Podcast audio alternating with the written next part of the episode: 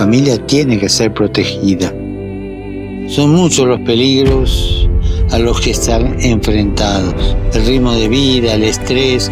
A veces los padres se olvidan de jugar con sus hijos.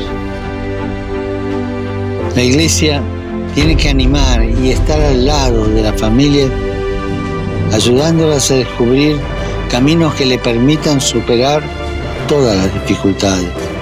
Recemos para que las familias en el mundo de hoy sean acompañadas con amor, respeto y consejo, y de modo especial sean protegidas por los estados.